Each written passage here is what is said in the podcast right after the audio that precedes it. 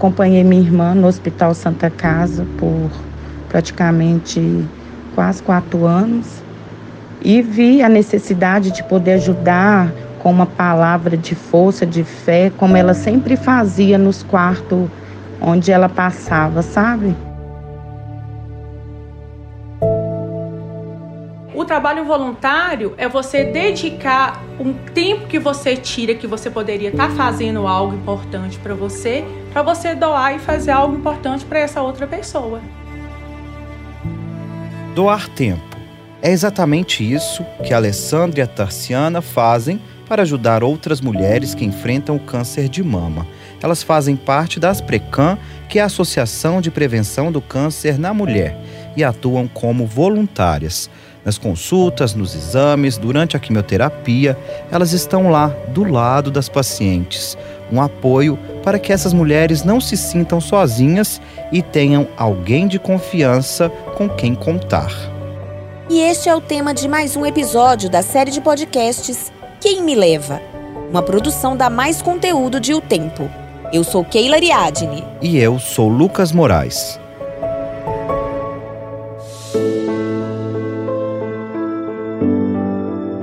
Então, o que, que a gente faz? A gente faz essa capacitação, mostra para elas todo o lado da paciente, né? O que, que é a jornada dela, como que é, é, o caminho dela desde a hora que ela percebe a alteração ou da hora que ela vai fazer uma mamografia de rastreio e ela é, recebe o diagnóstico de um câncer, né? Vem na mamografia alteração sem ela ter percebido antes e aí ela é chamada no posto de saúde para ser comunicada de que na, na mamografia apareceu aquela alteração e que ela vai precisar passar por uma quantidade de exames até fechar o diagnóstico, confirmando ou não a doença. E aí a gente começa a ir com elas nos hospitais, participar das consultas. A gente conhece a família, né? Vai fazer visita domiciliar, a gente marca um café na casa. E ali a gente vai criar realmente aquele elo de confiança em que ela vai poder se abrir, vai poder conversar. A gente vai conhecer quais são as maiores dificuldades delas e o grupo todo vai tentar minimizar isso de alguma forma. Essa é a Cláudia Magalhães, diretora administrativa da Associação de Prevenção do Câncer na Mulher. Há quase 10 anos, ela atua como voluntária acompanhando pacientes oncológicas ninguém está preparado para receber né, o diagnóstico. Primeiro ponto é esse. Né? Tanto ela quanto a família nunca estão preparados para isso. Ah, o nosso público é um público que já vem de um histórico de vulnerabilidade social. Então, que eu te falei, são mulheres muitas vezes solteiras, né, que estão ali dentro de casa ou porque separaram do marido ou porque realmente são mães solteiras, né, são viúvas.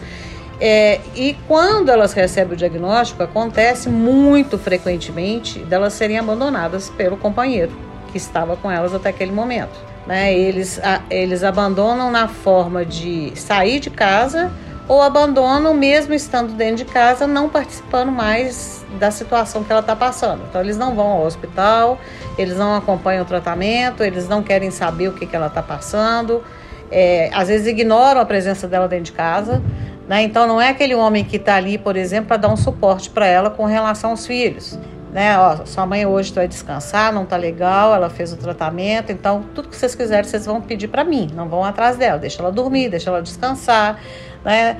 Eles não são capazes, por exemplo, de oferecer para elas alguma coisa de alimento, se elas estão ali deitadas e se elas não quiserem levantar, tiverem uma situação né, de, de, de enjoo, de mal-estar, elas passam o dia inteiro sem alimentar.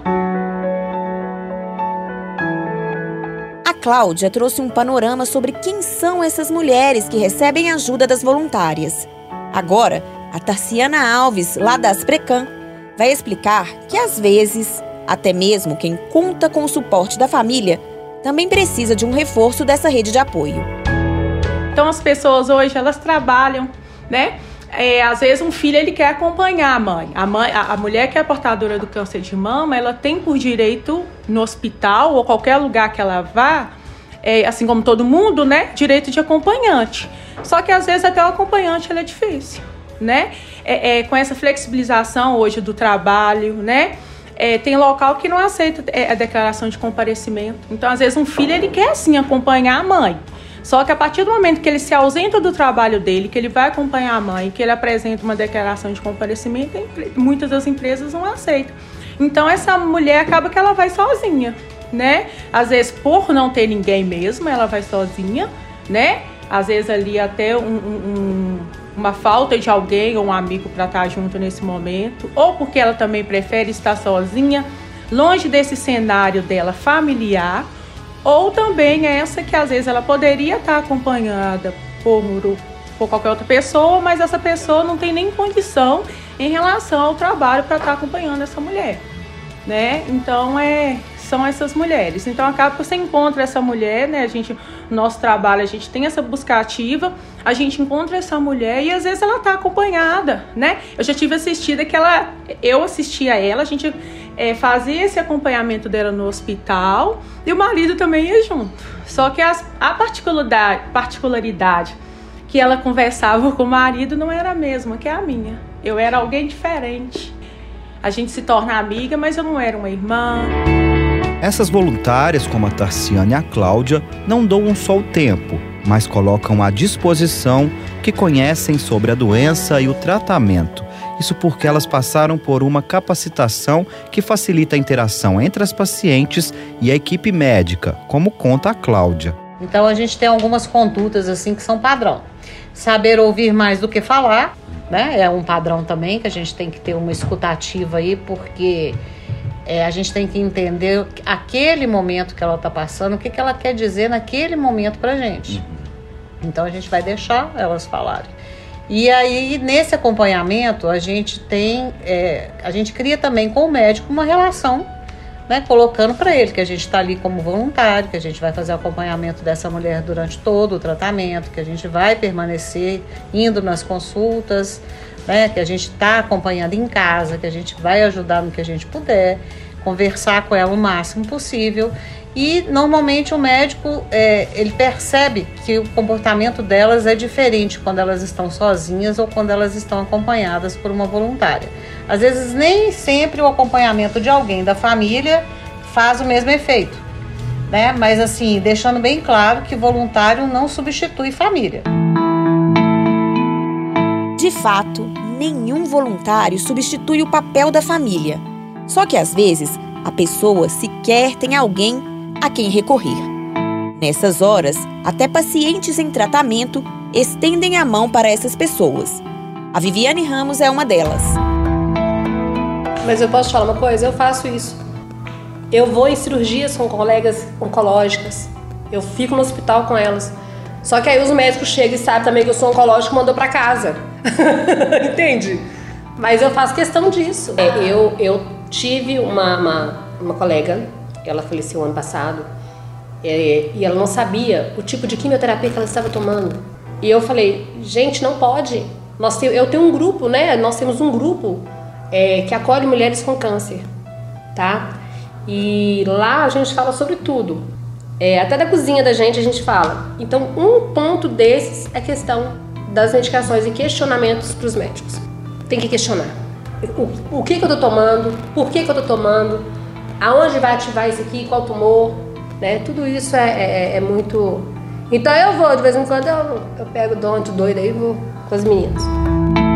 A Evelyn Baldani sentiu na pele e conhece as dificuldades de lidar com o câncer. Eu sempre atuei em projetos e instituições diferentes como voluntária. Isso sempre fez parte de mim. Mas depois que eu tive câncer de mama, eu achei importante fazer parte de algum projeto que fosse além de ser solidário. E na Asprecan eu senti isso.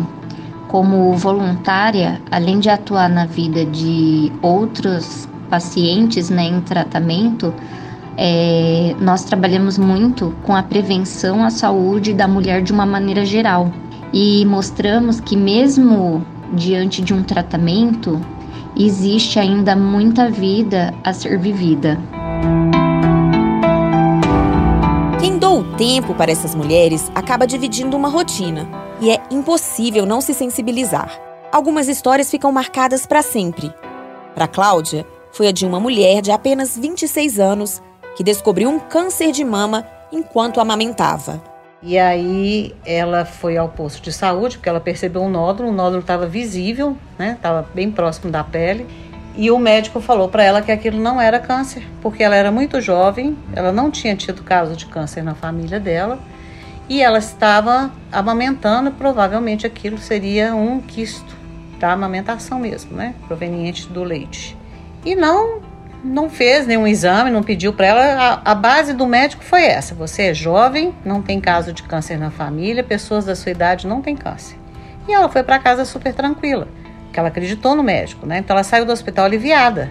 Chegou em casa, falou, né, com a família dela: Nossa, graças a Deus não é nada. O médico falou que eu tô bem. Só que em dois meses ele foi crescendo de uma proporção tão grande, porque é, o tipo de câncer em mulher jovem está muito ligada à questão hormonal. Se o médico tivesse tirado naquele momento, né, não vou dizer que ela poderia não ter nada, né, ele já poderia até ter tido uma metástase, alguma coisa assim, mas provavelmente a, ela não teria morrido. Mas é, a, me marcou demais pensar que é uma menina de 26 anos, né, perdeu a vida. Nova, né? Antes, ela, não sei nem se ela chegou a completar 28 anos. Ela estava na beira de fazer, né? Deixou para trás um menino de dois anos, que era esse bebê que ela estava amamentando.